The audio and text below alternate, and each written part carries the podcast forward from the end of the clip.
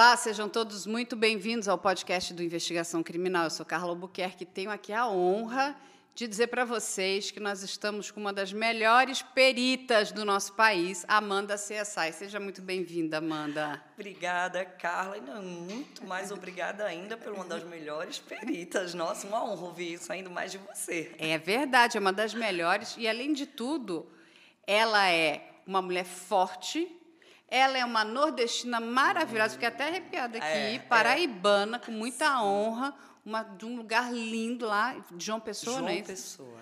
Isso, ela vai contar tudo da cidade dela. Uma das melhores alunas, que eu fiquei sabendo, tirou o primeiro lugar quando entrou na academia de polícia. Verdade. Entende? Olha só. E além de tudo, é linda. Ah, obrigada. que é para deixar a nossa polícia ainda né, mais orgulhosa. Nós temos aqui mulher linda, inteligente, maravilhosa, nordestina, incrível, sensacional, carismática. Oh, Carla, e ainda obrigada. tem um dos melhores sotaques ah, o sotaque nordestino, amo, é, Para mim, brasileiro. Tenho muito orgulho de ser nordestina. E fico muito feliz em ouvir isso de, de uma outra mulher, né? Nós, mulheres, temos que levantar outras mulheres. Sempre. Então, que maravilha poder ouvir tudo isso. É verdade, né? Eu amo o sotaque. Olha, esse é um sotaque que eu adoro. É o do nordestino. Ninguém conta uma história Como? melhor Não. do que um nordestino. Você sabe, até na tristeza, eu lembro, Amanda, quando eu estava fazendo o caso da Beatriz Angélica, uhum. daquela menininha aqueles pais, eles contaram a história, né? uma história muito triste de vida deles, mas eles têm a pausa perfeita, sabe? Até a hora que a gente fica se segurando fala assim, não, não, não. E todo, toda a equipe desabou, né? porque é uma história hum, assim de cortar o coração, mas eu digo, é, é uma peculiaridade, né? na verdade, é uma qualidade que o nordestino tem. Ele sabe contar histórias boas, ruins, uhum. mas você fica assim, né? Você quer saber. E aí hoje você vai me contar a sua história. É. E o nordestino é um resiliente por natureza, né? Está na nossa essência. A gente já nasce aprendendo a ser forte. Porque diante de todas as mazelas que a gente enfrenta lá, de todas as dificuldades, a gente tem uma alegria muito grande de viver, né? É assim, tem isso aqui, isso aqui é difícil, mas a vida é muito mais linda. E a fé que é tida junto com a vida do nordestino, ela é muito responsável por isso. E isso é difícil de a gente encontrar em outras regiões, mas o Nordeste é riquíssimo nisso. É verdade. Mas conta pra gente, Amanda, como é que você vai entrar nesse universo, né, policial, nesse universo da investigação? Porque a Amanda também vai explicar aqui para todo mundo que ela não é aquele, aquela policial operacional, ela trabalha ali com a perícia, uhum. com até a brincadeira do tal do CSI no, né, no nome dela. Ela vai levantar provas, ela vai investigar o local do crime, ela vai tentar entender a cabeça do criminoso, por que, que o criminoso cometeu, né, ou a criminosa, enfim, aquela atitude bárbara. E, e isso não é fácil. Não. Não, mas é do ponto de vista científico lindo. Eu sou uma apaixonada pela minha profissão, sou perita criminal da Polícia Civil da Paraíba e sempre quis ser isso. Esse era o meu sonho de criança e eu posso dizer que eu realizei. E como um sonho eu corri atrás. E eu não me imaginava fazendo outra coisa que não fosse isso, investigando crimes, solucionando crimes, botando atrás da grade, criminosos e principalmente tirando da cadeia pessoas inocentes, que eu acho que isso ainda é um trabalho mais bonito da perícia. É, sou uma cientista nata, sou formada em farmácia, venho do berço científico da UFPB, também sou formada em direito. Então, a parte científica sempre teve muito enraizada em mim. Então, quando eu vi que eu podia juntar as minhas duas paixões, que era a ciência e a investigação criminal, nossa, foi um match perfeito e eu disse se eu não fizer isso na minha vida, eu nunca serei realizada.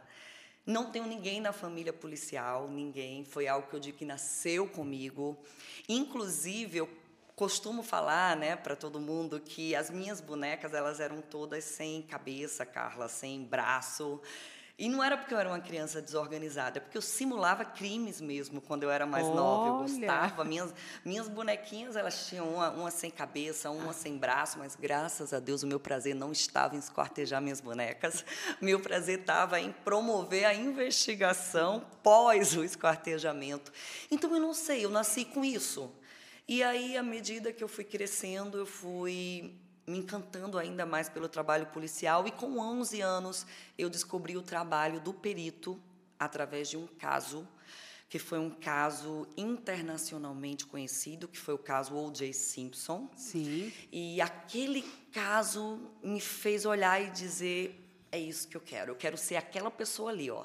O caso O.J. Simpson, ele é muito rico na questão da prova pericial, da prova uhum. de DNA. E eu disse, eu quero ser essa pessoa que fala isso.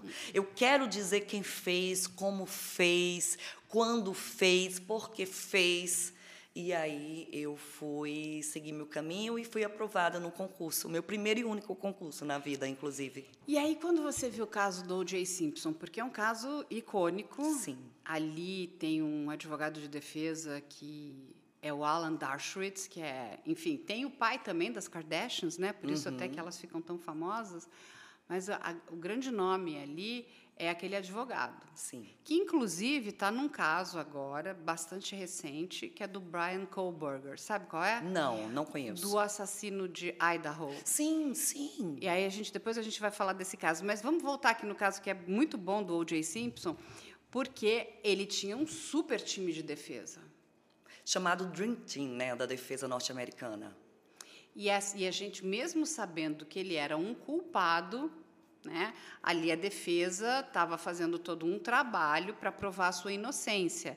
E ele se dizia inocente. Sim. E aí ele se dizia inocente.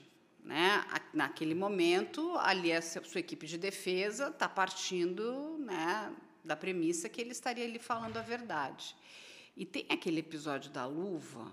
Mas as provas não mostravam que ele era inocente não mostravam. Eram muitas provas que o colocavam na cena de crime. A gente tinha não só a luva, que tinha um DNA dele comprovado, e tinha um DNA da Nicole Brown, uhum. é, tinha a, a, impressão produzida pela pegada de um solado do, do de um sapato, sapato dele, inclusive, né? E até uma curiosidade, nós peritos, a gente tem bancos de dados para tudo. Um dos bancos de dados que temos temos é de solados, exato. E nenhum solado, nenhuma impressão de um solado é igual ao outro, porque tem um desgaste de cada sapato. Então a gente tinha também isso. A gente tinha sangue dele na cena de crime e quando se usa uma arma branca que foi utilizado naquele episódio, é, os peritos também parte do, da premissa de que o assassino também se feriu, porque ocorre uma luta corporal e aquilo aconteceu. Então tinha sangue do OJ. No carro dele, o Bronco, tinha sangue da Nicole também, que provavelmente foi colocado ali por uma impressão de contato, um contato que ele teve com o sangue dela e ao tocar no carro deixou lá. Então eram provas que colocavam ele naquela cena e que ele dizia que não estava naquela cena.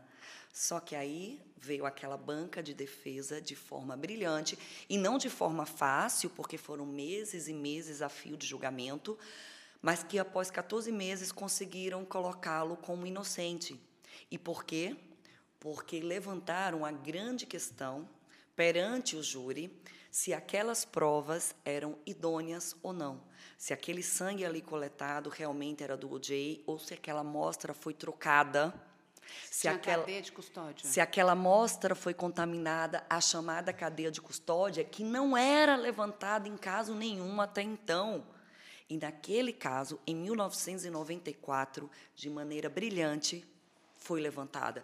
E que influenciou todos os outros julgamentos a partir de então, por colocar a necessidade de se cumprir a cadeia de custódia no investigação criminal, que nada mais é do que a cronologia da prova. É você dizer que esse celular que foi coletado numa cena de crime realmente foi tirado daquela cena de crime. É você dizer que esse celular que realmente foi tirado ali não foi trocado em um outro momento. É, que estava em um laboratório para ser periciado ou dentro de uma delegacia ao estar armazenado.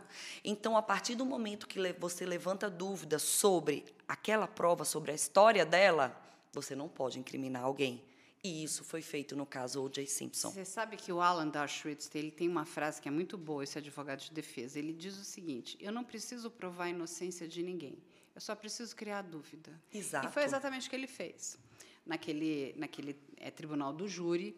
E, lógico, tem aquela cena que é icônica, que ele vai colocar a luva e a luva não cabe na mão dele. O que até hoje eu não consegui entender o que é aquilo. Se aquela luva é a luva da cena do crime, como que não entrou na mão dele? Mas ali, até o próprio OJ, ele pode ter, ter a, a, colocado alguma posição diferente na mão, tá com algum produto na mão, qualquer coisa.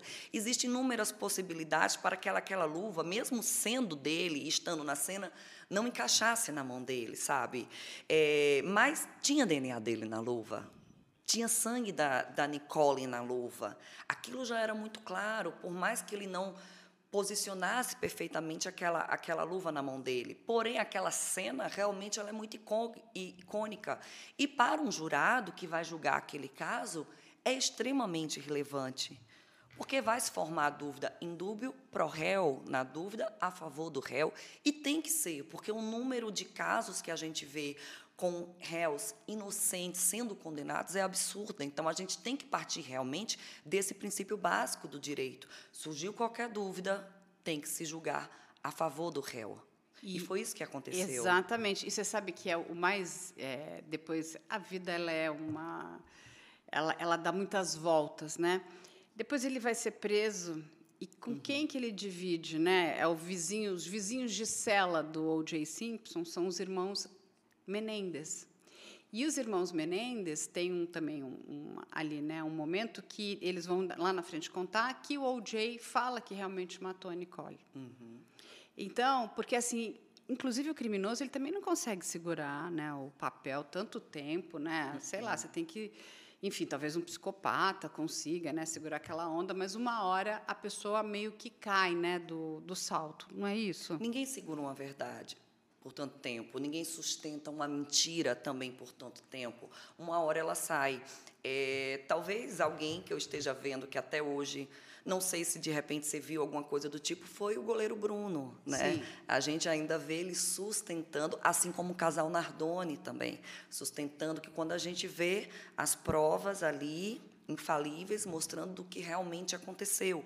E quando a gente fala nessas provas, eu estou me referindo às provas técnicas, periciais, científicas, que são provas por onde a ciência mostra. Não é o perito que está falando, né? não é uma testemunha que está relatando, mas é a ciência que está demonstrando, por meio de fatos, comprovados e reconhecidos cientificamente. É, a questão do OJ também teve uma, uma, uma pergunta que ela foi muito importante quando um advogado de defesa pergunta a um dos policiais que transportaram as amostras de sangue, ele diz assim, ó, quando você recolheu essa amostra de sangue da cena, para onde você levou? E o policial fala, coloquei na, armazenado no, no porta-malas do meu carro e fui para casa, porque era madrugada. No outro dia, levei as amostras até o instituto para serem periciadas. E o advogado faz, tá, você garante que ninguém mexeu na mala do seu carro e trocou essas amostras? Por mais que o policial soubesse que era praticamente algo surreal alguém ter aberto a mala dele, ele não pode garantir. Exatamente. Então ele, ele vai dizer, câmera, não é isso? Eu não posso garantir, realmente não pode. Então ali onde fica o fio da meada, é ali onde derruba tudo aquilo. A partir do momento em que há uma mínima possibilidade dúvida para o réu. E a cadeia de custódia, ela vem para garantir isso. Aquela amostra que saiu de lá, ela vai ser levada imediatamente para o instituto. Ela vai ser protocolada, ela vai ser armazenada ali para se garantir que ela não vai ser trocada e que ela não vai ser contaminada. Então, aquele caso, o J. Simpson, ele influenciou positivamente o direito em todo o mundo. Né? A partir daquele momento, protocolos começaram a ser feitos nas polícias para que se seguisse e que fosse respeitada minimamente possível a cadeia de custódia. Então, é um grande caso e que foi um caso que me disse assim: é isso que eu quero fazer. E olha, não foi um caso que ele foi condenado pelas provas periciais, mas ali eu vi que a, a perícia ela não tá para dizer que sim ou que não, ela tá para mostrar a verdade. Sim, a ciência.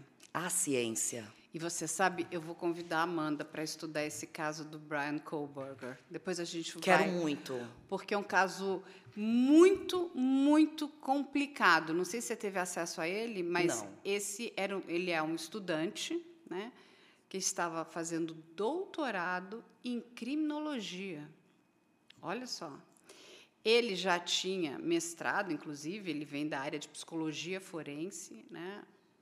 E aí o que acontece? Quatro estudantes, né, sendo três meninas e um rapaz, são mortos né, dentro de uma casa que fazia parte ali, né, das entidades estudantis, numa noite, numa madrugada. Duas meninas conseguem, elas saem vivas, ninguém sabe ainda por que, que ele não matou, porque tinham seis pessoas. E olha o que eu vou te contar. Essas pessoas todas são mortas com uma arma branca, com uma faca dessas de caça, ok? E aí, embaixo de uma das vítimas fica a bainha da faca. A faca desaparece, mas a bainha está ali. Uma das vítimas diz que viu um rapaz alto, magro, mas com uma sobrancelha bastante espessa. Mas ele estava usando um, como se fosse uma, uma, uma máscara, um, um pano aqui Tá. amarrado na face. E ele sai. Ela não consegue é, identificar quem seria essa pessoa. O que acontece? Ela pega, volta e vai dormir. Só que as quatro vítimas já tinham sido né, assassinadas. Sim. Ela dorme porque ela fala, deve ser alguém que entrou aqui, que tipo foi ver alguma das meninas e está indo embora. Ela não liga. Eu achei estranho. Imagina você ver um Muito. homem com uma, com uma, vamos dizer, Com uma uma máscara. bandana no rosto Sim. e você não vai ver se está tudo bem. A menina, E achar tanto isso normal? no dia seguinte, somente, acho que perto do meio-dia, que eles vão chamar a polícia. Tinha tanto sangue, Amanda, que o sangue saía pelas frestas Eu da vi, casa. eu vi, tem uma foto até que foi bem divulgada disso. Exatamente. E aí, a única coisa que a polícia. Aí, de novo, olha quem pegou o caso: Alan Dershowitz. E isso que é, é sensacional, porque não existe nenhuma prova contundente contra o Brian. Todas as provas são circunstanciais, porque existe uma bainha de uma faca, a gente sabe que a bainha de faca não mata ninguém. O que mata é a faca. Essa Aham. faca desapareceu. Ele viaja com o pai da costa oeste para a costa leste. Ele cruza os Estados Unidos inteiro, porque ele vai para a Pensilvânia. Aí ele é visto na, na, na casa do pai dele lavando o carro com luva cirúrgica. Aí eu pergunto, por que uma pessoa vai lavar seu carro com luva cirúrgica? É, o carro é seu, porque, de novo, me lembra também aquela história da Suzane. Qual o problema de encontrar, é, vamos dizer, digitais, cabelos seus no seu carro? O carro Sim, não é seu? Sim.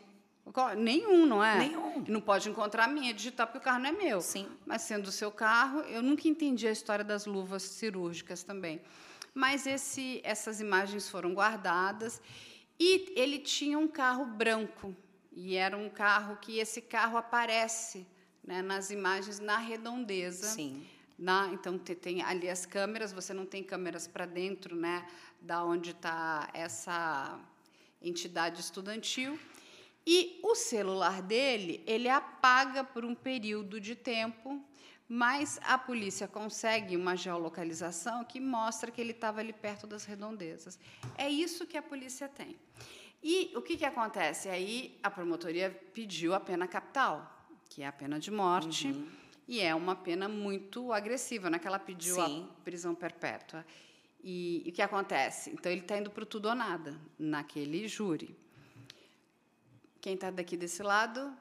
Alan Dershowitz, de novo, aquele, né, o, o Aham, grande advogado, que o que ele diz, eu não preciso provar que ele é inocente, eu só preciso deixar a dúvida. Não existe nenhuma prova, vamos dizer, que é, não, a gente tem, todas as provas são, São circunstanciais. circunstanciais. Sim. Então, olha a dificuldade desse caso. Ele está preso, aí o júri dele foi adiado, a gente precisa da Amanda CSI. Ah, eu, eu não. Vamos lá. É um caso que realmente eu li muito sobre ele, assim, no momento que aconteceu, que as mortes foram anunciadas e quando eh, o suspeito foi preso e depois eu não li mais, mais nada sobre esse caso, até você está me dando informações que eu ainda não tinha ouvido. Mas a primeira impressão, quando eu vi aquele caso de quatro pessoas mortas por uma arma branca, eu imaginei mais de uma pessoa agiu a primeira coisa que veio na minha cabeça. Porque a morte com arma branca ela é muito agressiva e não se mata com a primeira facada. E a pessoa, ao receber a primeira, ela não fica parada aguardando as demais. Ela reage. Apenas acho que dois casos na minha vida que eu vi situações que as pessoas não reagiram, mas foi caso de execução por tribunal do crime, né? Então é totalmente diferente. Então na minha cabeça não entrava uma pessoa ter feito aquilo sozinha, tá? Por que, que os outros não reagiram? O que é que aconteceu? Elas foram dopadas? Eu não sei se saiu alguma informação sobre isso. Se elas não, estavam dopadas. eles fizeram, fizeram um toxicológico das meninas e do rapaz. E aquele rapaz, coitado, ele estava lá é, por um acaso, porque ele nem morava naquela casa. Como ele namorava Sim, sim, sim. uma das é, pessoas Das que meninas, moravam, sim. então ele falou: ah, é- é- era costume ele passar a noite. Aí não, não para mim não fazia, não encaixava assim, quando você prender, foi preso um suspeito. Nossa, mas foi só um, ele teve a ajuda de alguém, o que mais aconteceu? Outra coisa, a, a, a moça sobrevivente, nossa, ela não ela não viu antes, ela Não é? acionou. Então, assim, tem muita coisa que não está respondida. Tem muita coisa que não está respondida para mim. Eu acho que realmente é um caso que vai ser muito difícil condená-lo, porque ainda mais para uma pena capital, não, não, não se faz isso com tantas dúvidas. É, e a minha pergunta é: a polícia investigou outros suspeitos ou além daquele, sei lá, que ele de repente tinha recebido a ajuda de mais alguém? Para mim tem muitas coisas que não foram respondidas nesse caso. E fica muito difícil a gente falar alguma coisa quando está nessa incógnita. Pode ser que ele tenha feito, sim, mas pode ser que ele tenha recebido uma ajuda para isso também. Ou pode ser que não tenha feito. Então, ainda tem muitas dúvidas que não foram respondidas. Eu não entendo como alguém vai julgamento assim. Ent- Então, porque é o que a defesa diz: você não precisa provar nada. Você só precisa colocar O que é que eles dúvida. falam sobre motivação? Já chegaram em alguma não, coisa? Então, o que, que acontece? Olha que, que estranho. Ele não tinha contato com essas vítimas. Então, esse é um outro problema. A princípio, são pessoas aleatórias. Sim. Só que isso aí virou um. Aquelas, são aquelas vergonhas, né? Vergonha, porque eles demoraram muito tempo para chegar no Brian, nem que demorou muito tempo. Quase um mês para que ele fosse preso. Existia ali um clamor popular muito grande. Uhum. Sim. Tem, tem que ser, né? Quem que matou essas pessoas? Porque você imagina uma cidade, né? cidade de Moscou, em Idaho. sim. Então, assim, todos muito jovens, né? Universitários. Aquilo deixa uma marca. Não é que você estava ah, em Los Angeles Sim. que tem crime todo o tempo. Uma cidade pequenininha, e por que, que alguém iria fazer aquilo? Ele, sendo um aluno de criminologia, olha que coisa louca. Por que, que um aluno de doutorado em criminologia vai querer cometer um crime? E um crime bárbaro como esse? Só se ele tivesse algum distúrbio mental que até então não tinha sido identificado, mas que com o exame né, a, a psiquiátrico isso poderia ser identificável. Hum. Então, que eu não sei nem se foi feito, né? Também, eu não sei se essa parte foi feita. Aí o que, que fizeram? Tanto é, a própria promotoria pede o adiamento do caso. Por Tá. quê? Com medo de ir a júri né, e colocar tudo a perder. Porque assim, olha, é, eles são muito espertos e muito inteligentes, e eles sabem, esse, esse time de advogados vai vir no, no- também no tudo ou nada, e eles só precisam plantar a dúvida. E você, eu vou te falar, né? Eu que trabalho com isso, estudo isso, faço jornalismo investigativo, a dúvida me foi plantada na cabeça. Sim. Porque você quer agora entender. Sim. Uma bainha é que nem assim, digamos, a bainha é a parte que cobre a faca Sim, para sim, as sim. pessoas entenderem. Aquilo não mata ninguém. E daí, tá bom, tem, tem a digital dele ali, né? tem um DNA dele, mas isso não prova que Não, ele... não, não, não. E é isso Cadê que a a, gente faca? É isso que a gente fala até na perícia, assim. Eu falar que tem uma digital, o DNA de alguém numa arma, não quer dizer que foi a pessoa que matou. Isso tem que ter muito cuidado com isso. Quer dizer que em algum momento aquela pessoa tocou naquele objeto e deixou ali sua digital ou seu DNA, mas não que a pessoa matou. E a gente tem que ter muito cuidado com isso, porque dessa forma a gente pode colocar inocentes na cadeia.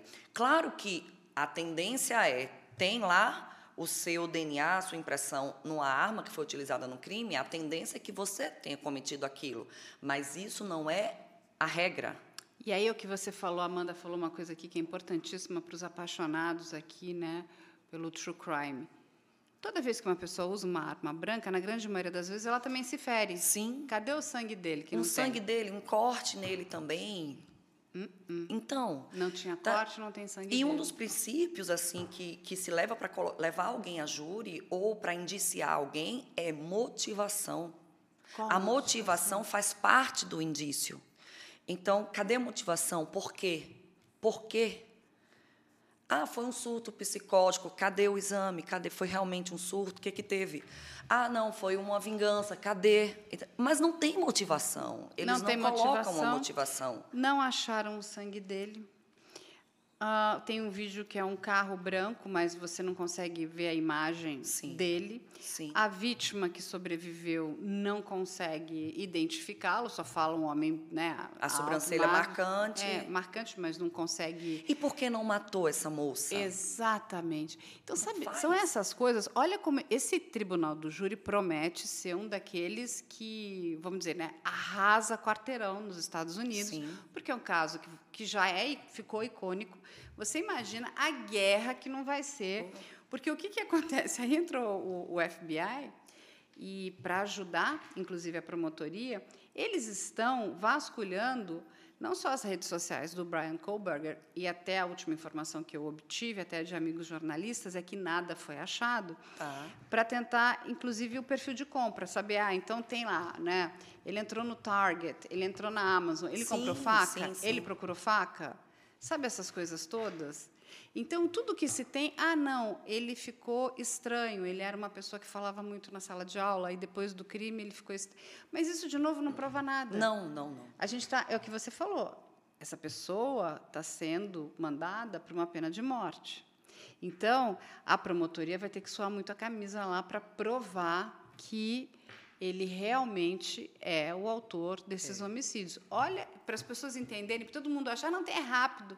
Não é rápido, Não é. né, Amanda? Não é. E a gente, assim, a gente trabalha com isso e mesmo assim, nas nossas cabeças, tem a dúvida. Então, imagina um júri. Então, eu acho que nessa situação, uma condenação, ela não, não deve vir, não. É, eu acho que se eles não acharem uma prova científica, como a Amanda muito bem explicou aqui, o que eu acho que vai acontecer? Eu acho que a promotoria vai recuar da pena de morte, Sim. vai aí pedir uma pena de prisão perpétua, porque aí, pelo menos, porque assim, você imagina uma pessoa que é uma pessoa comum, está sentada numa cadeira e ela vai decidir se aquela pessoa vai viver ou vai morrer. Com base em quê? Porque é o que, o, de novo, o Alan Dershowitz, esse advogado, que quem quer estudar direito penal, ele é um, ele é um fera. Demais. Aí- Mas até para prisão perpétua. Não... É, mas Como? assim, ele coloca. Você, vai, você realmente vai levar uma pessoa à pena de morte sem termos as provas, que É. sejam provas científicas e contundentes, aonde né, que aquela determinada polícia errou. E você sabe, né, lá nos Estados Unidos isso é uma grande vergonha. Aham, aham. Aqui para a gente já é, mas você imagina para um Lá. americano. Agora, Amanda, me conta do- do- dos seus casos. A gente quer saber dos casos da Amanda, que são muitos, muitos. E eu sei que ela Nossa. tem um caso que é um caso que eu tô aqui na no eu, eu, eu grudei na Amanda, eu falei, Amanda, esse caso que você fez tem ligação com Discord. Eu sei que a Sim. Amanda vai voltar e vai olhar esse caso de novo. Sim. É, ent- Carla, eu sou perita, ah, vai fazer 10 anos. Eu falo que eu, eu tenho muito cadáver nas minhas costas, muito sangue por aí e muitos pesadelos que me acompanham por causa de todas essas vítimas. Então, tudo que você imaginar, eu já fiz, eu já vi. É, as pessoas, eu, eu- costumo dizer assim, diga o tema, que eu lhe conto a história, porque são, nossa, são mais de 500 cadáveres nas costas. Muito, é hein? muita, é muita. Infelizmente, nós vivemos num país violento. O Nordeste não fica atrás disso. A Paraíba, por mais que seja um estado mais tranquilo é, com relação à violência, mas nós temos. E então a gente acaba tendo um alto índice por lá. Então, nesses quase 10 anos, eu já fiz um bocado assim. E eu tive, sem querer, uma coincidência nos meus casos, que foi trabalhar muito com feminicídios e mulheres desaparecidas. Sem querer, esses casos foram chegando para mim e eu tive é, até nas redes sociais, uma seguidora uma vez me mandou um, um dizer que me marcou muito. Disse assim: é a vítima que escolhe o perito. Olha. Essas vítimas te escolheram. E aquilo me marcou muito, porque eu fiz casos muito fortes de meninas, de garotas e mulheres desaparecidas que depois foram encontradas mortas. E um desses casos é esse que a gente conversando, eu vou, apesar de já ter sido um caso que foi julgado, é um caso fechado, mas que me parece que pode ter mais coisas aí, que eu vou me debruçar novamente por ele, que foi um caso também, foi um feminicídio, uma moça também que, em início, ela ficou desaparecida, é, comecei a trabalhar, periciar locais por onde essa moça podia ter passado, e periciando um desses locais, que era a casa do, do, do rapaz que ela foi se encontrar, ela não era da Paraíba, essa moça ela veio de Caruaru, em Pernambuco, para se encontrar com um rapaz em João Pessoa, na Paraíba. E essa moça, depois de uns três dias, para, parou de dar notícia para a mãe, que sabia que ela tinha vindo. E a mãe, preocupada, depois que a, as mensagens cessaram, veio procurá-la, tinha um endereço, ainda bem, e aí fica até assim o, o toque para as moças. Sempre que você for sair para encontrar com alguém, passa o endereço de onde você vai porque se essa mãe não tivesse o endereço de onde a filha estava, isso teria se demorado muito ainda. E ela foi no endereço, não teve resposta, não tinha ninguém na residência e ela procurou a polícia e eu fui acionada para ir até essa residência, periciar e saber se a moça passou por lá. Inicialmente não era um caso de homicídio, era apenas um caso, era um desaparecimento, mas que se achava que ela estava com o rapaz. E periciando essa residência, eu tive a certeza pelos vestígios no local que essa moça estava morta. Que ela estava morta e que o corpo dela tinha sido desovado ali próximo, no máximo um quilômetro de distância, e que a gente tinha que ir atrás daquele corpo.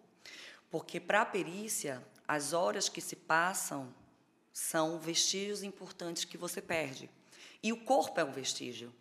Então, a cada hora passada, o corpo apodrece mais. Apodrecendo, a gente perde vestígios importantes, entre eles vestígios que indicam uma agressão sexual. Então, eu sabia que a gente tinha que achar aquele corpo. E aí, de um caso que eu comecei a periciar de 5 horas da manhã, às 11 eu tinha certeza que ela estava morta, às três e meia para as quatro encontramos o corpo dela a 900 metros de distância daquela residência.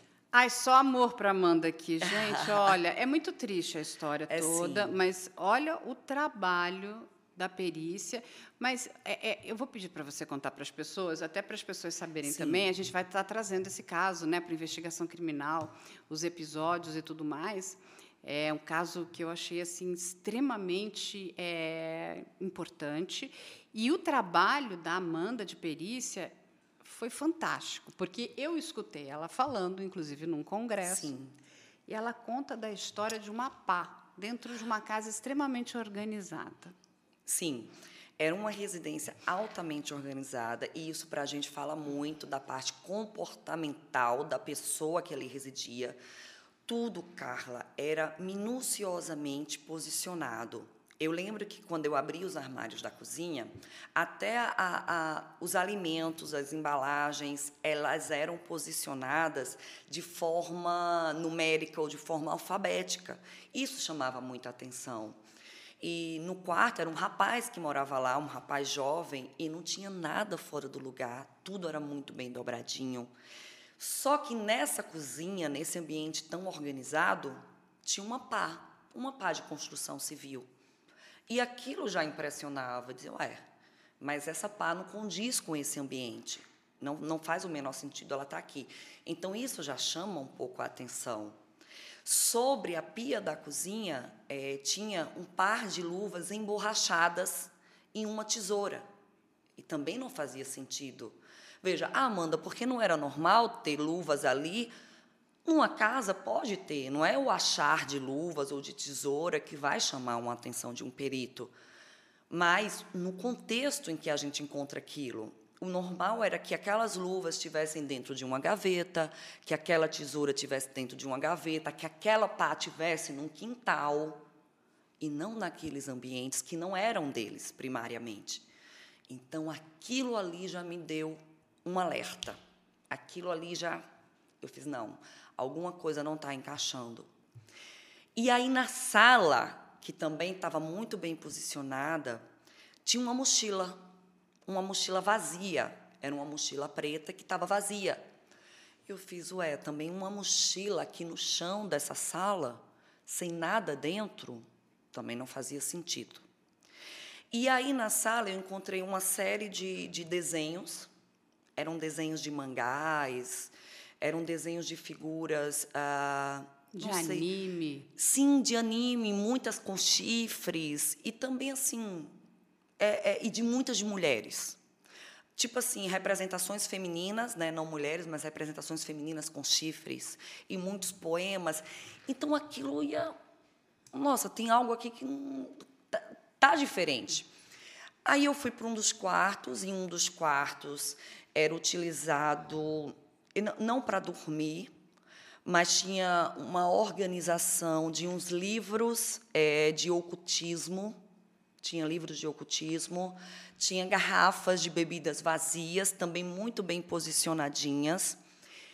O que chamava muita atenção no apartamento todo todas as janelas elas eram vedadas com fitas adesivas. Todas vedadas com fitas adesivas. É, e eu achei nesse quarto em que tinha essa disposição de livros de ocultismo, garrafas vazias, um par de tênis. E esse par de tênis estava bem alinhadozinho, bem guardadinho, só me chamou a atenção por uma coisa. Ele tinha uns respingos de umas manchinhas escuras que, para mim, quando eu olhei isso aqui, parece sangue. Por que parece, Amanda? Porque a gente só pode afirmar com a certeza quando a gente faz o exame para detectar se é sangue mesmo. Então, ali era só um vestígio, não era uma evidência. Então, Carla, você soma tudo isso e você olha e diz: tem alguém tem coisa alguma coisa. Errada. E para mim, se eu estava procurando uma moça, aquela moça ela não estava apenas em uma viela por aí ou numa festa. Não, aquela moça para mim estava morta. Então a cama era altamente estava toda organizadinha, forrada. Eu tirei todo o lençol da cama e já ensaquei para levar. Quando eu vi aquela mochila vazia, eu olhei as latas de lixo dentro da, da residência, não tinham nada. Aí eu fiz, vou olhar as latas de lixo lá fora, na rua. E aí eu fui para os tambores de lixo na rua. E aí é você sair daquele ambiente que você está restrito numa perícia e você ampliar a sua visão. E aí eu comecei a andar pelaquela rua olhando as latas de lixo.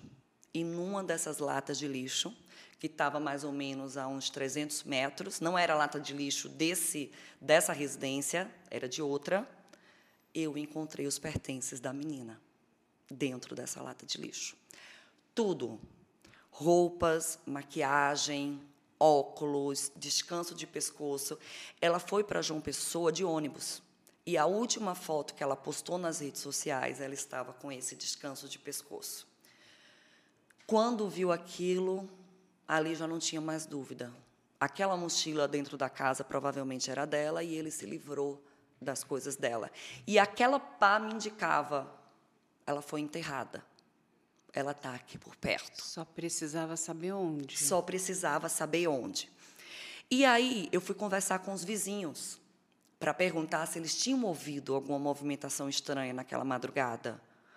E aí teve um vizinho que disse: Eu ouvi um barulho e quando eu fui para a janela, eu vi o e aí no caso era o suspeito com um carrinho de mão na rua. Aí eu fiz e o que que aconteceu depois daí? eu gritei e disse: O que é está acontecendo? Porque era madrugada. E ele disse: Fica na sua. E ele voltou com o carrinho para dentro da, da, do imóvel. Aí eu disse: Ali mudou os planos. Aquela pá iria para enterrar ali em algum terreno. E o carrinho de mão seria para transportar o corpo. Mas ele teve que mudar os planos, porque ele foi visto. Então, esse corpo não foi enterrado, ele foi desovado em algum um lugar aqui perto. Vamos pegar mapa da região. Tinha uma mata próxima. Essa menina está nessa mata. Está nessa mata. E aí foi meio complicado, porque aí eu tinha que requisitar um aparato da polícia para investigar aquilo. E inicialmente não era um caso de homicídio, era um caso apenas ah, de um desaparecimento, mas que não cogitava homicídio. Então, para que eu conseguisse que fosse é, aquele corpo fosse se iniciar buscas para encontrá-lo foi um pouco complicado, mas enfim se conseguiu e às três e meia da tarde o corpo foi encontrado. E Carla, do mesmo jeito que era o apartamento, era a disposição do corpo, minuciosamente organizado. Ele estava todo enrolado com saco plástico, tinha dois sacos plásticos grandes, tipo de colchão, e quando você abria eles, tinha um lençol por todo o corpo, enrolando o corpo também. Quando você tirava o lençol, o rosto tinha outro lençol e quando você tirava o lençol desse rosto, tinha um pano sobre o rosto ainda. Então, teve muito cuidado na desova desse corpo, era uma organização igual a gente via no apartamento. E aí, é, quando eu abri, eu vi que o corpo estava no estado avançado de decomposição, de mais ou menos uns de dois para três dias. Só que essa movimentação com o carrinho de mão foi em menos de 24 horas. Na minha cabeça eu já foi. Ele matou a menina há dois, três dias atrás, deixou o corpo dentro do apartamento e só desovou depois. Esperou uma oportunidade. Uma oportunidade para que isso. E apenas ele ficou calado depois que ele foi preso, ele não falou nada até que foi julgado. No julgamento, ele falou que o corpo realmente estava dentro do apartamento, que ele não sabia o que fazer e que, como a mãe dele apareceu em um certo dia, ele viu que não podia mais deixar o corpo ali dentro, escondido, porque alguém ia descobrir. Foi quando ele resolve. E que realmente ele ia enterrar, por isso a pá, mas que ele teve que mudar os planos e só jogou o corpo na, nesse terreno. É, eu lembro que ela estava só de calcinha, tinha as unhas das mãos quebradas e avançado estado de decomposição. Só que não tinha uma larva. Uma larva não tinha, porque as larvas elas começam a aparecer. Nossa, se uma mosca pousar no corpo, uma hora depois aqueles ovos já eclodem e já começa as larvas a, a se desenvolverem. E ela tinha dois a três dias e não tinha uma larva, então aquilo chamava atenção. E aquilo só é, aumentava mais a certeza que aquele corpo permaneceu dentro do apartamento por dias já embalado, que não permitia o acesso de moscas ao cadáver. Fora isso, janelas vedadas. As moscas também não entravam naquele apartamento. Então, era lindo como a ciência explicava tudo e encaixava tudo. Eu tinha certeza que aquele corpo veio daquele apartamento, que aquele corpo também foi mantido por dias dentro daquele apartamento, pela explicação de não possuir larvas nele. Então ele foi embalado, assim a menina foi embalada assim que foi morta, e o corpo permaneceu ali até acontecer a sua desova. E ele chegou a confessar porque ele fez isso? Ele é réu confesso? Não? Ah, apenas no julgamento ele foi preso, ele permaneceu calado durante alguns anos. Isso, se não me engano, foi 2020, 2021. O julgamento foi esse ano. É, no julgamento, ele falou que foi um sexo que deu errado, tipo um sadomasoquismo. Que ela foi morta, e aí a gente conseguiu identificar já que ela foi morta por, por asfixia mecânica, na modalidade de esganadura. Isso é muito comum em crimes passionais, sabe, com mulheres em feminicídio. E ele diz que foi um sexo com um enforcamento que passou do ponto. Mas, é, independentemente do que tivesse sido, ele teve a frieza para embalar aquele corpo, deixar aquele corpo por três dias dentro do apartamento e só então desovar. É, a menina também relata para a mãe, quando ela ainda estava viva, que ela estava sendo mantida presa naquele apartamento e que ela já estava 24 horas trancada ali e que ele não aparecia. É, ela foi para lá para encontrar com ele. Primeiro dia tudo tranquilo. No segundo ou no terceiro dia, ela manda mensagem para a mãe dizendo: "Mãe, é, ele me trancou aqui e ele sumiu". E a mãe foi mantendo contato com ela. E ela dizendo: "Ele ainda não apareceu, ele ainda não apareceu, estou trancada aqui". Para você ter noção, as janelas não abriam. Elas eram completamente vedadas. E tinha uma espécie de, de papel nas janelas, que também não permitia a visão do que estava fora nem do que estava dentro. Isso para mim não é normal. Então eu não enxergo tanto como um, alguém que foi só um sexo que deu errado. Bom, mas meu papel não é aqui julgar a motivação dele, né? É apenas dizer o que fez e como fez. E aí ela começa a dizer para a mãe, ele, ele não apareceu, ele não apareceu. 24 horas depois, a mãe diz, olha, pelo amor de Deus, quando ele aparecer, você volta para cá. E aí é um, uma certa inocência também, aquilo da gente achar que nunca vai acontecer o pior com a gente, né? Sim. Porque a menina estava com celular. Então, liga para uma polícia, pede para a polícia abrir aí a casa, né? Lógico. A mãe poderia ter Manda a falado isso, manda localizar, tô indo para ir agora lhe tirar daí. Mas a mãe disse assim, e eu vi as mensagens. A mãe dizia assim: assim que ele chegar, você vem embora. E ela esperando. Até que chega um momento, e era mais de 24 horas depois, que ela diz: mãe, ele chegou. E ela fala: então vem embora agora. Aí, depois de um tempo, ela responde e fala: mãe, ele disse que vai comigo para conhecer a senhora. Aí ela faz: que loucura. Bom, não sei se ele quer vir, mas, mas só vem. Com ele ou não. E aí ela para de responder. E ela nunca disse para a mãe como ele- ela conheceu esse rapaz? Ah, na internet. Na internet. Na internet. Olha agora, você imagina a Amanda contando todo esse caso num congresso e eu do outro lado ouvindo. Na internet. Um monte de coisas que a Amanda está contando aqui tem um modus operandi de outros rapazes que nós estamos aqui também, né, num trabalho aqui empenhados numa investigação jornalística, inclusive ajudando também a autoridade policial, que é muito parecido. Meninas saem de um estado, são levadas para outro estado e coisas acontecem. Né? Nós tivemos aí um caso aí bastante icônico, que é de uma menina que saiu de Joinville, veio parar em São Paulo e ficou sendo estuprada por duas semanas. Quando ela chega nessa casa, outras meninas também estavam lá, nessa mesma condição, uma menina muito nova, muito nova, né? uma menina que tinha menos de 13 anos, eu acredito, na época. A sua irmã consegue é, contato com ela e consegue buscá-la, né, para que ela volte para sua casa. Mas olha o perigo que essas meninas todas passam.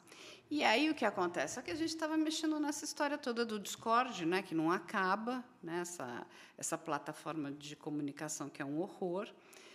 Ah, principalmente nessa questão, né, que ela não ajuda a combater esses crimes. Eu falei, Amanda, qual é o nick dele nesse universo digital? É. Eu plantei uma dúvida na cabeça da Amanda, uma semente Não. que eu falei, tudo bem, ele já ele foi, é, tentou, olha o trabalho pericial da Amanda, a nossa Amanda CSI, incrível, fabuloso, ela lutou aí, né, contra forças ocultas que não queriam, né, não, é só um desaparecimento, ela, não, isso aqui não é um desaparecimento, isso aqui está estranho, está errado, a gente tem que, vamos se debruçar, parabéns para você, você me lembrou muito de uma outra delegada, a Cíntia Catanduva, do caso da Suzane von Richthofen, que ela falou, eu vou rachar esse caso aqui, e é porque eles estão envolvidos e também teve uma luta, né? Assim, enfim, umas coisas Sim. internas que a gente não entende ou entende não pode falar. Mas vamos voltar aqui porque é importante. Olha o que ela fez. Ela desvendou todo o crime. Aí o rapaz, né? Foi a julgamento. Ele de fato é o autor do crime. Ele foi condenado. Mas a questão é: temos outras vítimas? Então, Quem são essas outras meninas? A gente espera que ele não tenha vitimado ninguém né, nessa, dessa mesma forma, mas a gente sabe que esses agressores praticam né, estupros virtuais, fazem meninas se automutilarem, massacram animais.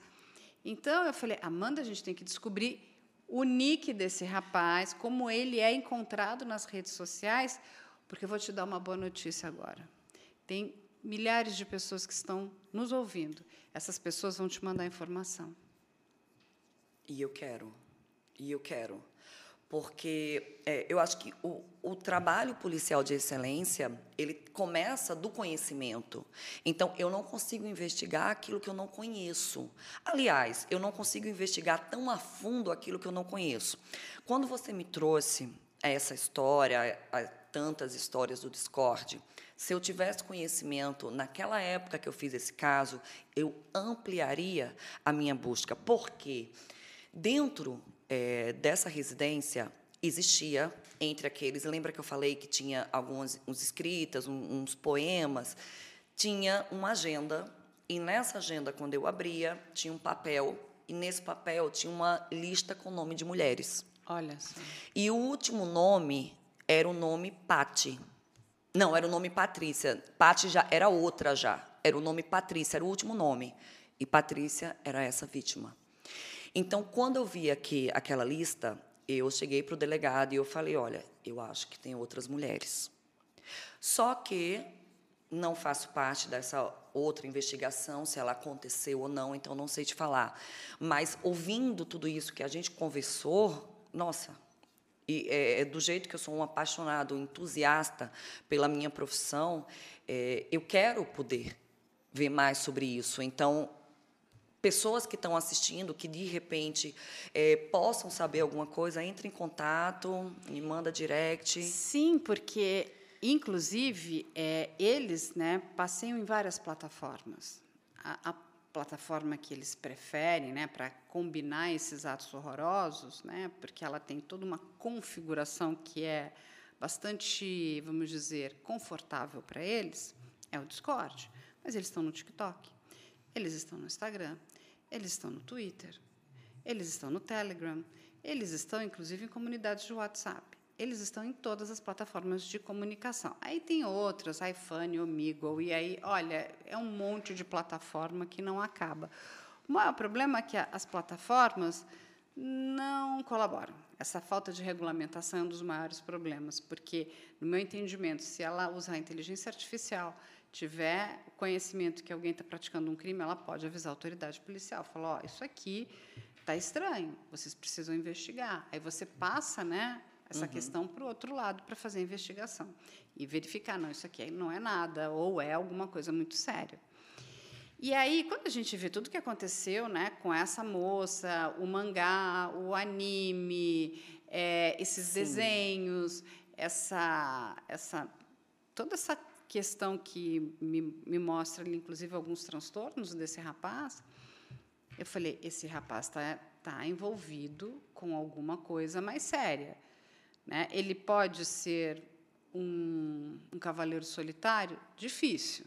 A gente tem visto aí, e nós temos mexido bastante, que eles andam em grupos. Né? Alguns cometem crimes, mas acabam que depois esses crimes são levados para dentro desses grupos e são altamente expostos. Então, o que, que acontece? Muitas pessoas conhecem. Né? Então, assim, a gente tem colaboradores hoje, eu digo que eu sempre agradeço esses colaboradores, são vários, que estão no Discord desde a sua formação. Então, eles conhecem todos os nicks. É só uma questão de saber, porque eles não conhecem pelo nome, né, o nome de batismo, mas ele conhece o nick daquela pessoa. Sim. Então, se descobrir, ó, oh, essa menina, o nick dela é esse. É, porque muitos falam, ah, não, essa fulana quitou. O que, que é quitou? Ah, ela saiu. E, de repente, a gente descobre que ela não quitou, né? Ela foi assassinada. Nossa. Entende? Então, é, esse outro lado, o interno, pode ajudar muito a vocês, né? uhum. né? Para que a gente consiga desvendar todos esses crimes. O que tem uma, um dado e evitar outros, né? É. E evitar outros, porque se ele cometer outros crimes, o que, que o advogado dele vai falar? Não, você fica quieto, não fala nada, ou ele mesmo também já se fechou em copas. Tipo, só achou isso. Então, vamos no que achou. O resto não achou, a gente não sabe o que mais ele fazia. Uhum. O que você está contando é, é, de novo, ah, um sexo que deu errado? Tá. Por que, que então não chamou a polícia? Por que não ligou para o 90? E 192? a quantidade de casos que tem assim, de homens que, que esganam a, as mulheres e elas morrem, e eles usam essa justificativa para esse ato. Ah, foi um sexo que passou do ponto.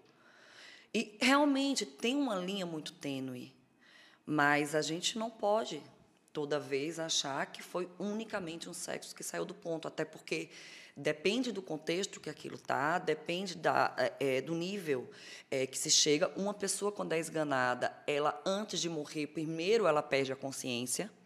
Se ela é reanimada, ou então se cessa a constrição do pescoço, quando ela apaga, ela volta a, não é nem a vida, porque ela só está é, desmaiada.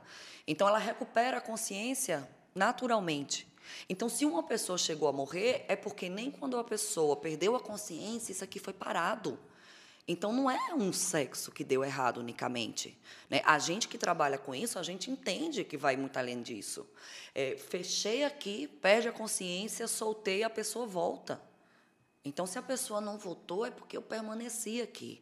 Eu peguei um caso, depois desse, mesma situação. Menina esganada morreu e o, o, suspeito usou a justificativa que foi um sexo que deu errado. Né? Eles até falam em BDSM. É. Existem grupos terríveis de BDSM. Só que até o BDSM tem regras. Tem. Tem regras. A pessoa que está sendo submetida àquilo, ela pede para parar. Então, por que, que não para? Então, aquilo não é só uma prática, entre aspas, comum de bem ou saudável, não sei que nome usam, de BDSM, né? É além. Nessa segunda vítima, as carótidas foram rompidas, estouradas. é uma pressão muito forte para você fazer isso. Então, não é só um sexo que deu errado, né? Mas infelizmente eles se escondem muito atrás disso. E aí, como é um caso, é, não deixa de ser um homicídio, vai ser elevado a tribunal de júri, e às vezes o jurado pode achar, não, mas realmente é, pode ter dado errado. E não é assim. Não é assim, porque tem limite. O limite não mata quando ele é utilizado. E o que a gente vê são mortes que ocorrem. Então, não é. Não, olha como o trabalho da perícia, né, gente, ele é importante, porque ele responde muitas perguntas. E nós estamos falando aqui de vidas humanas. Né? Quando a Amanda aqui conta a quantidade de locais de crime que ela já atendeu, né? e, enfim, isso e a gente só fica bom na nossa profissão quando a gente faz muito né, daquilo, ela já ganhou aí uma expertise que é fantástica, é fenomenal. Então, não dá para chegar e falar, olha, foi sem querer, né? Porque é sempre é impressionante a culpa.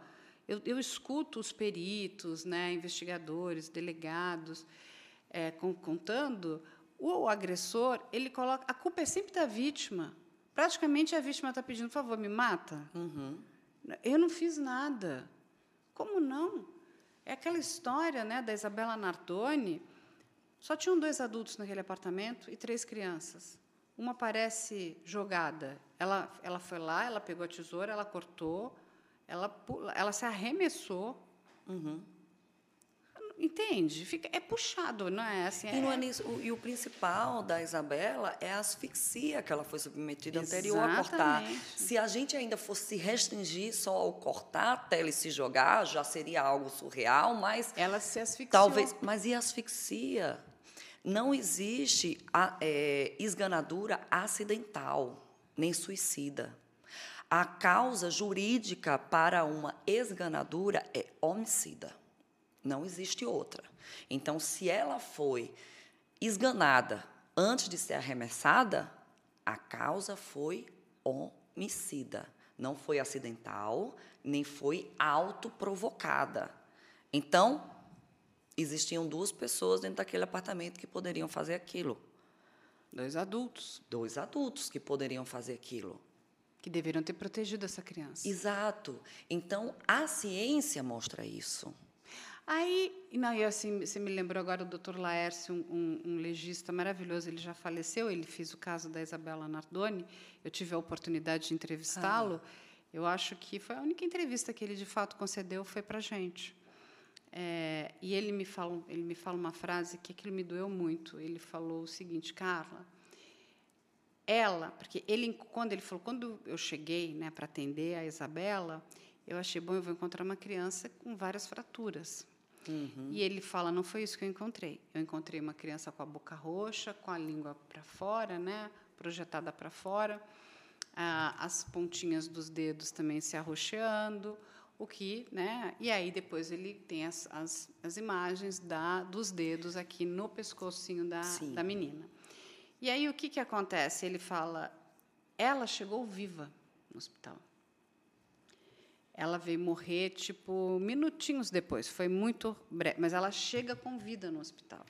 E o que ele diz? Aquelas pessoas poderiam ter uhum. salvo a Isabela uhum. se tivessem né, dado a ela o atendimento, atendimento, correto. Porque ele explica, naquele momento que ela sofreu aquela esgalhadura... Ela perdeu a consciência, mas não morreu. Exatamente. A respiração ficava fraquinha, Sim. ela engole, inclusive, um pouquinho do vômito dela, é que eles encontram vômito no, no pulmão, o que prova que ela estava viva. Uhum. Mas ele fala o seguinte, eles ligaram os estertores da morte. Você tinha um prazo ali para desligar. E eles podiam ter feito. É isso que, sabe, não sai da cabeça. A gente está falando de uma criança, dois adultos. Uh, tivemos um caso agora, lá em João Pessoa, que foi a mãe que matou a facadas a filha de um ano de idade no berço para se vingar do pai. Meu Deus. É, vendo o caso, eu disse, não. Eu estava preparada para ouvir assim, foi um surto. Surtei, é, e não, não ouvi nada disso. Não, matei mesmo. O pai não queria voltar para casa, e a única forma que eu tinha de me vingar era através da menina. E a cena era, era uma criança com sete facadas num berço. Imagina. O mal existe. Muito. O mal existe. Olha o que a Amanda falou, o mal existe e o mal ele é, o mal ele é E ele está em todos os lugares, ele está em todas as classes sociais, todas, em todos os gêneros, em todas as idades. Isso de você pensar que só está na periferia violenta, erro. O mal está em todos os lugares. Ele não tem cara, ele não tem cor, ele não tem sexo, ele não tem condição financeira. É verdade. E a gente está sujeito a ele. É. Eu fiz um caso também de outra menina. Eu, eu, eu tra trabalhei muito com meninas, né, assim, mulheres, e eu tenho até uma pasta no meu computador desses casos que eu coloquei o título de Minhas Meninas, que foram a, as que mais me marcaram ao longo do meu trabalho. E tem uma que ela recebeu um tiro, um tiro foi aqui mais ou menos na boca, sabe? E ela saiu viva até do apartamento. É, e o noivo dela tinha disparado e ele contava que foi numa briga, numa briga com ela, ela pegou a arma, ele tentou tirar a arma dela, e nessa briga para tirar a arma dela, a arma disparou e bateu nela, ou seja, foi acidental. Ela saiu andando do apartamento, a, todas as TVs, era meio-dia, mostraram isso ao vivo, só que ela morreu no hospital. E ela morreu sem poder contar uma versão. E quando chamaram a perícia, o apartamento, inclusive, tinha sido até limpo, né? É, mas fomos lá. E o grande papel era dizer: foi um tiro acidental ou não foi? Olha a beleza da perícia. Ir num apartamento que tinha sido limpo, para dizer, sem corpo, para dizer se foi um tiro acidental ou não. Isso é louco, né? É, e é complicado. E a gente vai botar a cabeça para pensar naquilo. É, uma coisa que foi encontrada dentro do apartamento, foi um trabalho a, vários, a várias mãos, que tinha sido limpo, foi o lençol que estava sobre a cama quando ela foi alvejada pelo disparo. Aconteceu num quarto. E esse lençol a família tirou lá, mas não botou para lavar. Simplesmente assim, quando viu aquele sangue, não quis contato e colocou assim, por trás de uma cômoda. Depois eu vejo isso aqui. E a gente conseguiu esse lençol e a gente forrou a cama com esse lençol. Então a gente tinha um padrão de manchas de sangue que foi gerado naquele momento. E era um quarto pequeno, classe média, mas um quarto pequeno. E tinha uma marquinha na parede que era como se o copo tivesse sido quebrado ali. A gente ainda encontrou um restinho de vidro quebrado. Tinha sido limpo, mas ainda tinha um pouco. Então, opa, teve uma briga aqui. E como o quarto era pequeno, pelo padrão de manchas de sangue que estavam no lençol, a gente tinha mais ou menos a posição em que ela foi alvejada, dentro daquele quarto. E aí, ah, por ser pequeno o quarto, a gente começou a colocar papel filtro em todas as paredes para fazer um residuograma de chumbo nas paredes. Olha que máximo isso. Onde se tivesse dado aquele tiro, aqueles efeitos secundários do tiro, como a pólvora, teriam encostado na parede. Então a gente poderia positivar, correto? Certo. E conseguimos positivar em um certo ponto da parede chumbo. Então, opa, o disparo foi dado a essa altura aqui.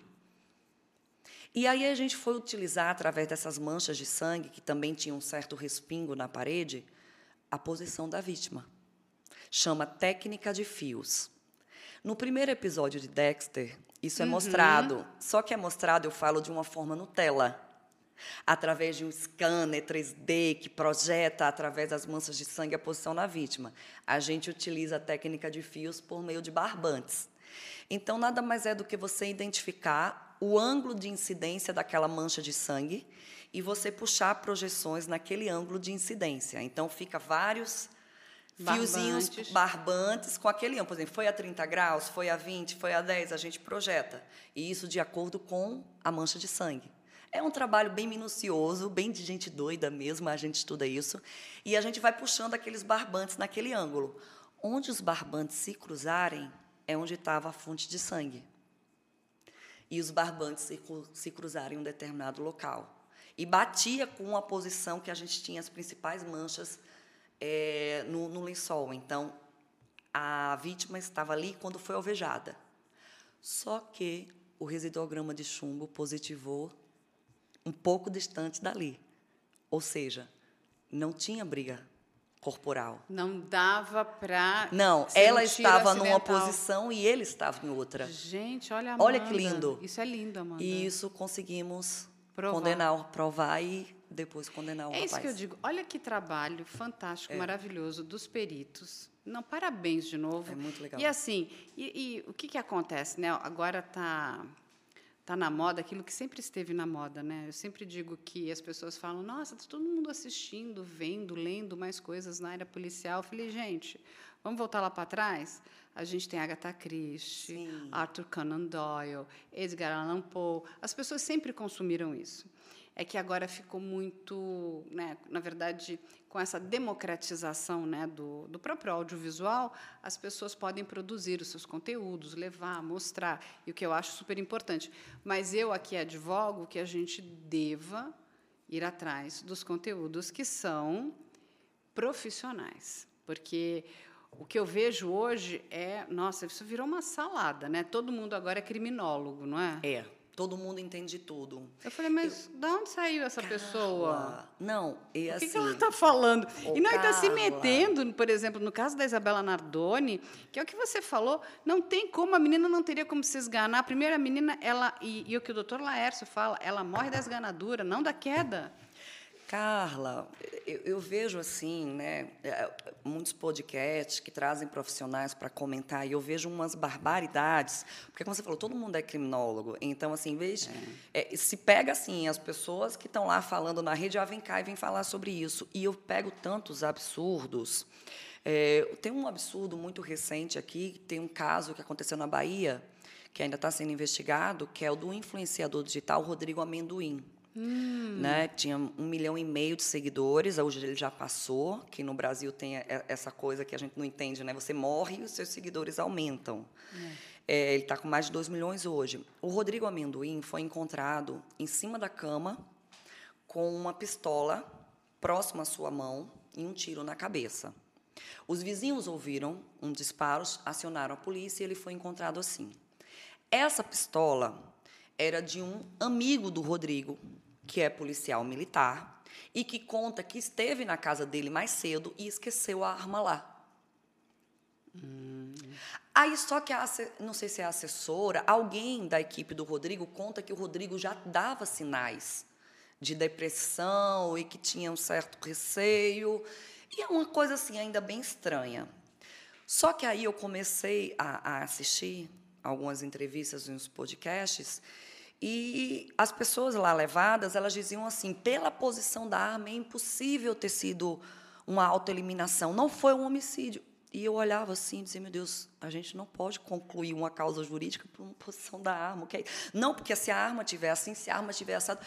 E assim é homicídio. E quando eu vi o tanto de compartilhamento desses vídeos no, que perito fala que não foi suicídio. A gravidade disso é muito grave. é muito grave. É a famosa onda das notícias falsas. E por, porque alguém que não, não, não tem uma capacidade técnica para afirmar sobre aquilo, mas que começa a falar sobre aquilo, fala.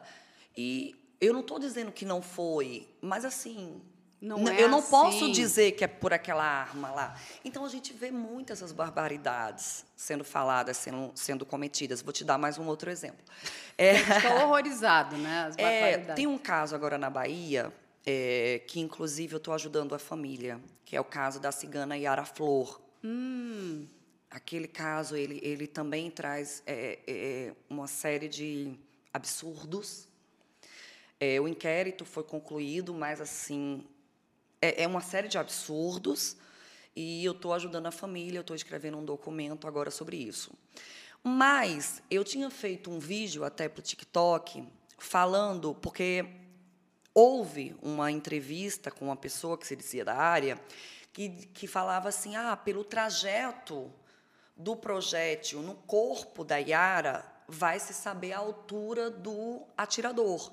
Porque, no caso Yara Flor, a grande questão é, foi o marido dela que Tá. deu o tiro e o marido dela era mais alto que ela, ou foi, e aí foi a pessoa que o inquérito concluiu, foi o cunhado dela, irmão do marido, que era uma criança de sete anos, que era metade do tamanho da Yara. A família dela e a acusação dizem que foi o marido e a defesa fala que foi um menino de sete anos.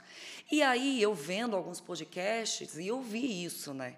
Não, é, alto, é o, o trajeto do, cor, na, do projeto do corpo vai dizer o- a altura do atirador. Tipo, se o trajeto for ascendente, de baixo para cima, o atirador era mais baixo que ela. Se o trajeto, o percurso do projétil no corpo for de cima para baixo, descendente, o atirador é mais alto que ela. E isso está completamente errado. não, olha o absurdo, gente. Isso está completamente errado. Você não pode afirmar isso pelo trajeto no corpo, porque isso depende da posição que a vítima estava ao momento do disparo e a posição que o, o atirador estava ao momento do disparo. Se a vítima estiver ajoelhada e o atirador em pé, é totalmente diferente a altura. E aí eu posso ter sim uma pessoa mais baixa dando um tiro descendente nessa pessoa, não posso? Pode. Então, assim, tem várias possibilidades, não só essa, é só, só o exemplo mais básico. E eu peguei muito isso. E aí, é, a família, até do, do acusado, começava a compartilhar esses vídeos mostrando isso. Porque para ele, inclusive, é interessante. Exato. E aí eu fiz um vídeo, não assim falando de A mais B, mas explicando por que, que a gente não poderia afirmar com base no trajeto. Aí até a família dela, que eu não conhecia, entrou em contato comigo, perguntou se eu podia ajudá-los, e aí eu fui ler sobre o caso. É assim que eu estou mais por dentro desse caso. E aí eu vi algumas coisas que eu disse, gente, Isso é um absurdo, não. É um Mas olha o absurdo. que você está nos contando, né? A gente aqui também se depara com isso o tempo todo, né? Então, é, de novo, no caso da Isabela Nardoni, é, o que choveu, né, de criminólogos querendo palpitar, né, naquela estrutura toda de perícia, da estrutura científica, aquilo é muito ruim, não é? Porque não é que a defesa está gerando uma dúvida e a dúvida, inclusive, ela é saudável. Você está criando coisas que não são verdadeiras. não são verdadeiras. E É. aí, é, é, por exemplo, nós vamos pegar de novo aqui a história do Brian Kohlberg. É o que o, o, o Alan Dershowitz. Bom, mas cadê a faca? Uma bainha não mata ninguém. Não temos. Então ele, ele, ele só precisa mostrar o seguinte: ó, temos aqui um problema. Não temos provas científicas somente circunstanciais. E isso é uma realidade.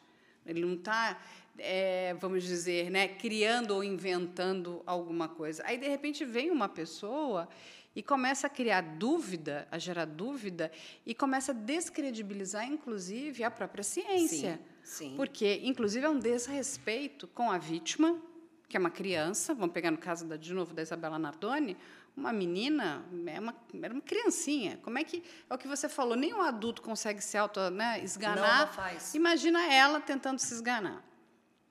Né? É Assim, e aí vem, eu não sei, a gente precisa repensar tudo isso, não é? Por isso que eu digo, né? O nosso foco, o nosso trabalho aqui, todo o tempo é buscar a verdade dos fatos. Sim. E muitas vezes, a verdade às vezes não vai agradar a grande maioria das pessoas, porque eu também é, até eu explico para as pessoas o que, que é melhor, né? A gente inventar uma história, criar um monte de fatos que não aconteceram ou contar uma verdade nua e crua. Sim. Né? Aconteceu isso, isso, isso. Talvez isso não venda tanto. A gente pode trazer até o caso das bruxas de Guaratuba. Olha o absurdo que foi feito com sete pessoas que foram torturadas Uhum. para confessar um crime que elas nunca cometeram. Uhum. E a imprensa pegou aquilo, não, porque tem um pacto satânico. Que pacto satânico? O- o- um promotor ter a cara de pau, isso está no- gravado no júri. Assim, é, para mim aquilo é inaceitável. O advogado de defesa pergunta: aonde estão os restos mortais do menino Evandro? Aonde estão? Então ele morreu na serraria, onde estão? Porque tem que ter sangue, não é Sim, isso? sim. Tem que ter vestígio, tem que ter sangue, alguma coisa, suor, enfim, fios de cabelo, coisas da criança. Aí o promotor fala: está gravado, hein, gente? Exu levou. Eu quase caí da Minha cadeira. Aí eu virei e falei: Exu, quem é a entidade, né? Senhora. É, que, que é, né, na verdade, é uma entidade religiosa de, matriz africana. É um desrespeito com as religiões de matriz africana. É um desrespeito. É um desrespeito ter o deboche de falar que Exu levou. Como é que é? Isso no tribunal do júri. Isso é inaceitável. Inaceitável. É inaceitável. É assim, a pessoa fala assim, ah, não preciso de perícia. Exu levou. Então não tem mais nada. Por que Exu levou? Porque ele é um pai de santo, então ele fez o trabalho para Exu levar. Eu falei, o que é isso? Sabe, é- são umas pessoas, Amanda, que se acham muito confortáveis para falar bobagem. É. E aí, ne- nesse caso, até do, do caso Evandro, a gente está falando de um profissional do Ministério Público. E aí nós temos né, uma equipe de jornalismo que compra uma história que vem de jornal, Sim, né? sim. Pacto satânico, crianças desaparecem, é, é, a mulher e a filha do prefeito usam aquilo para fazer um ritual de magia negra para poder o quê? Enriquecer. sim. Gente, que absurdo! Além deles terem cometido um crime gravíssimo contra sete pessoas, torturaram pessoas, não resolveram o crime. Até hoje não se sabe o que aconteceu com Sim. o menino Evandro. Sim. Olha, não é bizarro? Sim. Como é que a população compra isso, gente? Aí fica todo mundo agora com uma cara, né? Porque as fitas apareceram, graças a um excelente trabalho lá do historiador do Ivan Mizanzuki, e entrou em revisão criminal. E o que aconteceu ontem? Toda a anulação da condenação, porque ficou comprovado que aquelas pessoas realmente foram torturadas. Mas a cereja do bolo que a Amanda vai gostar Ah, no final, ah, foi perguntado para o promotor. Então, o senhor tem a convicção de que eles são inocentes agora? Não, mas eles confessaram. Confessaram sobre tortura. É. Então, porque são, são, são, são culpados. É muito Eu lhe surreal. pergunto, que pessoa surreal. não confessaria? Eu não precisa nem falar, vai torturar, a gente já confessa. Não, o que que é para confessar? é. É. Entende? É, é, é- a gente vive num mundo estranho. E é, É muito E estranho. assim, e, e é mais surreal também você ver pessoas que vão no mesmo pensamento e condenam unicamente por uma, uma prova assim. Ah, não, confessou é você. Não. Existem tantas circunstâncias para que uma confissão, unicamente a confissão, ela nunca deve bastar. Nunca deve bastar. Ok, temos uma confissão, mas o que embasa essa confissão? É mais o quê que faz aqui? Então, só ela é vergonhoso, é inaceitável. É inaceitável. É, e aí a gente vem muito assim nessa era de internet, que todo mundo fala o que quer, que posta o vídeo que quer, sem o conhecimento necessário, e que as pessoas compram aquele conhe- pseudo-conhecimento vendido como se verdade fosse. Então a gente vê isso muito em casos criminais, que existe um, um- um leque de pessoas como nós apaixonados por isso, só que vendendo muita coisa errada, vendendo muita informação falsa. E o problema muitas vezes é quando isso leva a um linchamento virtual ou a um ataque físico mesmo a pessoas que estão envolvidas nisso. Eu já vi muitos casos assim, inclusive que levaram a mortes de pessoas que não tinham nada a ver com aquele caso. Mas por esse compartilhamento de notícias erradas, de, de pseudo-conhecimento, essas pessoas acabaram mortas. Sim, a gente traz até um caso bem famoso, né? Ficou super famoso, que é o caso do Johnny Depp e da Amber Nossa, Heard. Nossa, sim. Olha o que ela criou. Sim. Né? Ela, ela, na verdade, se escondeu atrás de uma causa que é nobre, que é muito importante, né? Que são mulheres que de fato sofrem violência, violência sim. doméstica. Só que ela não sofria, era o contrário ali. E aí que, é que ele ficou vergonhoso, né? E é tão triste, né? Porque a gente tem uma luta tão grande para sair disso que nos persegue há anos, que é culturalmente enraizado em nós, que é violência doméstica, que é submissão. E aí, quando a gente se vê com casos assim, é, é uma luta jogada. E, assim, infelizmente, eu, eu já peguei muitos casos assim. Carla, é, recentemente eu peguei mais um, que era um caso que a menina alegava que tinha sido estuprada por um rapaz da escola dela, e ele negava. E o rapaz foi até expulso da escola por conta disso. Eu sei que veio o celular dos dois para que eu periciasse. E aí eu fui entrar na vida dos dois, né? Fazendo a interligação de tudo, recuperando conteúdo apagado.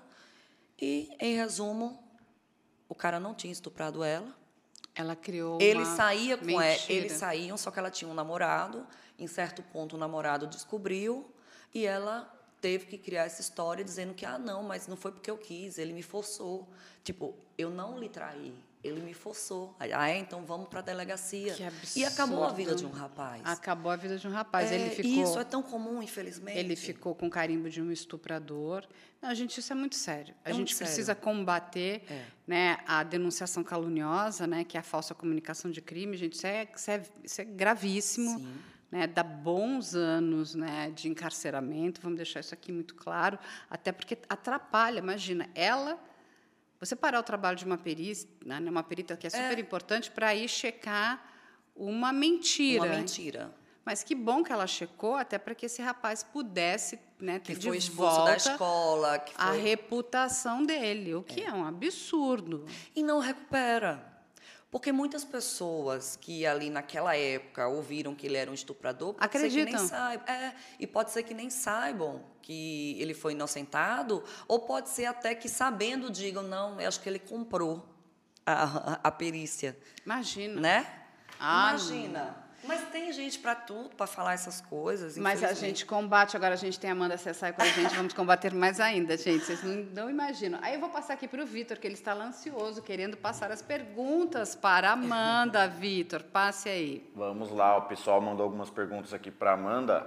A Fernanda Morim pergunta: Amanda, como você acredita que a exposição constante a situações intensas durante o trabalho pode afetar a saúde mental dos profissionais da perícia criminal? Afeta mesmo. Né? Eu não, não- e, eu, e eu bato muito nessa tecla. A nossa polícia adoece. A nossa polícia está doente.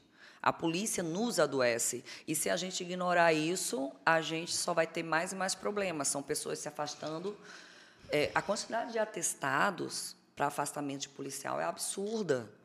Então, isso tem que ser encarado da forma, da grandiosidade que esse problema é de fato. Né? Então, afeta, imagina você, a gente lida sempre com, com cenas violentas, a gente sempre está vendo o pior lado do ser humano. É, algumas lhe afetam mais, outras menos. Eu, por exemplo, não tenho problema nenhum em ver a cena já acontecida, a cabeça degolada, o, o presidiário cheio de espetado, não tenho problema. Mas ver acontecendo para mim é terrível. Então, muitas vezes eu tenho que periciar vídeos em que eu estou vendo alguém ser Executar. executado, crianças sendo violentadas, isso para mim realmente não, não me faz tão bem. É, e se a gente não, não tiver uma consciência que isso nos afeta, porque muitos dizem, ah, não sou afetado, é afetado. Por isso, é, você vai ter um problemão lá na frente, como eu já vi vários colegas meus surtarem. Mas se eu tiver que falar que o que realmente adoece é a própria polícia, não é a, É a própria não instituição, é assim, né? a própria instituição nos adoece pra caramba. E aí eu poderia falar um monte de coisa, mas é melhor não. Então, é. A, é, a gente tem que ter mais cuidado com a forma que a gente se trata e que é tratado lá dentro. Boa. O Lucas Cruz pergunta, Amanda, como você vê a representação da perícia em séries de televisão e em filmes em comparação com a realidade do trabalho pericial presencial? Boa. Eu acho fantástico, porque a gente vivia num ostracismo, ninguém falava sobre nós, ninguém nos conhecia. E hoje a gente está tendo um espaço, e um espaço que está sendo muito requisitado até. Cada vez mais a gente vê mais séries falando sobre isso, mais documentários falando sobre isso, e eu acho fantástico. Acho que a gente tem que ganhar mais espaço, sim, eu luto por isso, eu sou entusiasta da área. Acho que dessa forma a população nos conhece mais, nos vê mais. Quando eu entrei na, na perícia, eu ouvi que perito só fala através do laudo. Hum. E eu sempre achei isso absurdo e combati. Então, eu ia de encontro a isso me chamavam a atenção, mas eu não estava nem aí, porque eu queria Adoro. fazer a nossa profissão ser conhecida. Adoro. Não é? Sim. Então, ah, já sofri muito por isso, mas eu fiz, não. Essa profissão precisa ser conhecida. Sim, nós precisamos de bons portas-vozes, entendeu? Então, assim, quando você é, está falando, você não está falando só pela Amanda, você está falando por toda uma perícia, né, que é uma não, área extremamente importante. Não existe Amanda, existe a perícia, exato. E se a, não é a gente que fala com propriedade, vai acontecer isso que a gente estava discutindo é, até minutos atrás. Eu sempre que... digo, cadeira vazia, alguém vai ocupar. Vai. Então, se você não coloca o profissional né, que está capacitado e habilitado para falar, vão chegar aí todos os, né, em, só por Jesus, né? Todos os grandes, né, os especialistas, porque tem gente tem especialista para tudo. Outro dia vieram me mostrar um negócio que uma pessoa que olha negócio da face, eu, ele descobre se você está mentindo ou falando sim, verdade. Sim, eu falei, mas o que absurdo é esse, gente? Sim. É, por, por é, são é, mi, mi, chama micro, sei lá, sei microgestos. É, microexpressões faciais. É, microbobagens. Aí, assim, aí é assim que você sabe se a pessoa está falando a verdade ou está mentindo, entendeu? Não. Até porque quem conhece isso vai fazer isso também, né? É, hum. Então, assim, eu acho fantástico e um dia quero estar tá nessa também, quero divulgar a perícia também no meio disso e acho que a gente tem que só avançar mais em relação a isso. A Camila Lins pergunta assim: com os avanços tecnológicos como a inteligência virtual, Mudanças significativas estão ocorrendo em várias profissões, incluindo a perícia criminal.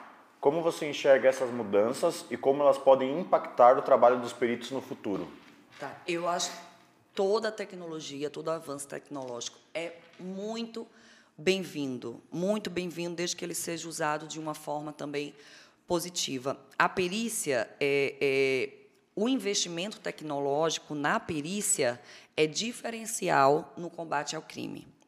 O combate ao crime, a gente não consegue mais unicamente estando na rua de forma ostensiva. A gente consegue chegando antes que ele aconteça. E isso se dá através de tecnologia. É, no caso, a gente está vendo agora, no, no, critério da inteligência artificial, um campo muito novo para os trabalhos de perícia. E realmente a gente ainda está se deparando como atua. A partir do momento que surge uma nova tecnologia, a gente tem que ser treinado para aquilo. A gente precisa passar por um treinamento, por um, um reciclamento, e isso muitas vezes não é feito na, na área policial. Né? Se peca muito por não estar tá sempre tendo treinamentos para as novas tecnologias que se chegam. Mas. Então, essa de inteligência artificial ainda é um campo muito novo para a gente dizer se aquela, se aquela imagem, se aquele é vídeo é inteligência é real ou não é, imagina, porque é muito bem feito. Então, ainda é um campo muito novo e que a gente precisa ser muito treinado para isso e, principalmente, ter investimento na tecnologia para se conseguir periciar isso. Né? Então, tecnologia se combate com a tecnologia ainda melhor. Então, a gente precisa disso. Muito bem. E aí, meu querido Vitor? E a Isabela Campos pergunta como você vê a importância de profissionais da perícia e da segurança pública na participação política. Eu acho que é fundamental que a gente esteja na política, porque os nossos é quem grita pelos nossos. Não adianta eu pedir a alguém que não conhece a polícia para gritar pela polícia. Não adianta. Então, eu sou super a favor que os nossos entrem na política para que lute por a gente. A gente precisa de reconhecimento, de valorização em todos os sentidos, de investimentos, de um plano melhor de cargos e remuneração. E se não for a gente para lutar por a gente, não vai ser mais ninguém. Então, eu acho fantástico. O que não pode acontecer é que a polícia seja política. Sim, concordo. A gente precisa de policiais na política, mas a transformação da polícia política, aí não. Uma coisa é uma coisa, outra coisa é outra coisa. A gente coloca a gente para lutar por a gente lá é totalmente diferente do que a gente usar a polícia como arma política. E aí nós temos uma brincadeira aqui, que é o seguinte: nós temos cinco perguntas, Amanda. Você vai escolher uma Tá. para responder. Amanda vai escolher uma pergunta. Ela não sabe qual, o que, que tem em cada um desses cartões. Ela vai escolher uma Tá, pergunta. então vamos lá, essa. Então vamos lá, Amanda, aqui, ó. Vamos ver o que que a Amanda escolheu aqui. E Amanda, olha aqui, ó. Ah, gente. Pelo que você aceitaria perder o seu réu primário? Tem umas pessoas aí que eu, né, eu acho que eu, né, eu queria ter um tete a tete e poderia ser que eu perdesse meu réu primário por causa delas. Eu acho que isso aí podia ser. Só não posso falar nome. então, olha, gente, vocês fiquem ligados aí, parem de perturbar. É. Amanda CSI aqui, ó, que ela tá, ó, tá de olho em vocês. É. Brincadeira. Amanda, minha querida, deixa suas redes sociais. Sim. O Instagram, que é, acho que é o meu carro-chefe, né? Que é o amanda.csi, CSI da série mesmo. É, lá você encontra os links para as minhas outras redes, como o YouTube, que é o canal Amanda CSI, como o TikTok, que é o amandacsi.f. Tem meus cursos também lá, que eu dou aula de medicina legal, de criminalística. Inclusive, em breve, vamos ter um descontaço aí do Black Friday. E vou falar mais, a gente vai colocar todos os cursos da Amanda também no portal de notícias. Ah, Depois ela vai mandar e a obrigada. gente vai fazer questão de não só colocar nas comunidades, mas também colocar nas nossas redes e no portal de notícias também. Ah, que Vai joia. ser, a gente precisa que você forme bons profissionais também para a gente acabar com aquele mar de confusão de fake news. Ah, sim. Então, assim, entrando no, no meu Instagram, amanda.csi, lá tem um linkzinho, você clica, vai abrir tudo. Meu livro de medicina legal, meu curso de medicina legal, de criminalística, meu canal no YouTube, ah, o TikTok, vai estar tudo lá. Só você clicar lá naquele link, amanda.csi. Olha, isso aí, todo mundo seguindo a Amanda Cessai.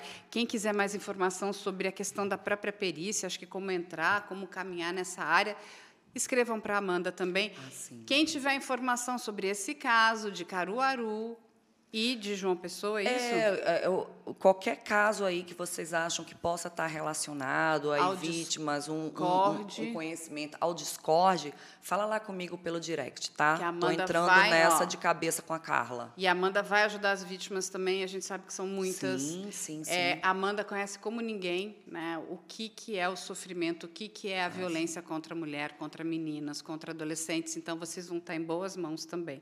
Eu confio 100%. Amanda, minha querida, muito obrigada. Vai ficar aqui também as nossas redes sociais.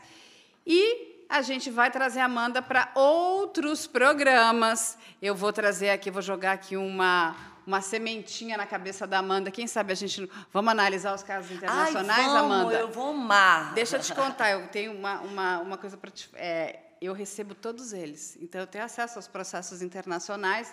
Eu já tô Seja- nervosa aqui. Vários deles a gente pode sentar, imagina a gente pegar aí, Vamos. falar Nossa, um pouco fantástico. de Ted Bundy, já imaginou? Não, Não, já- tem uns muito bons. Tem um que, que eu acho que eu adoraria ver você falando, é aquele das escadas, aonde é, o marido foi condenado. Sabe qual é que a mulher cai? Sim. Que aí veio a defesa falou: não, mas ela caiu da escada porque é uma coruja. Eu falei, gente. a- Não, é- vamos discutir os casos Vamos. criminais. Eu vou amar fazer isso. Então, beijo, gente. Tchau. Obrigada, Amanda.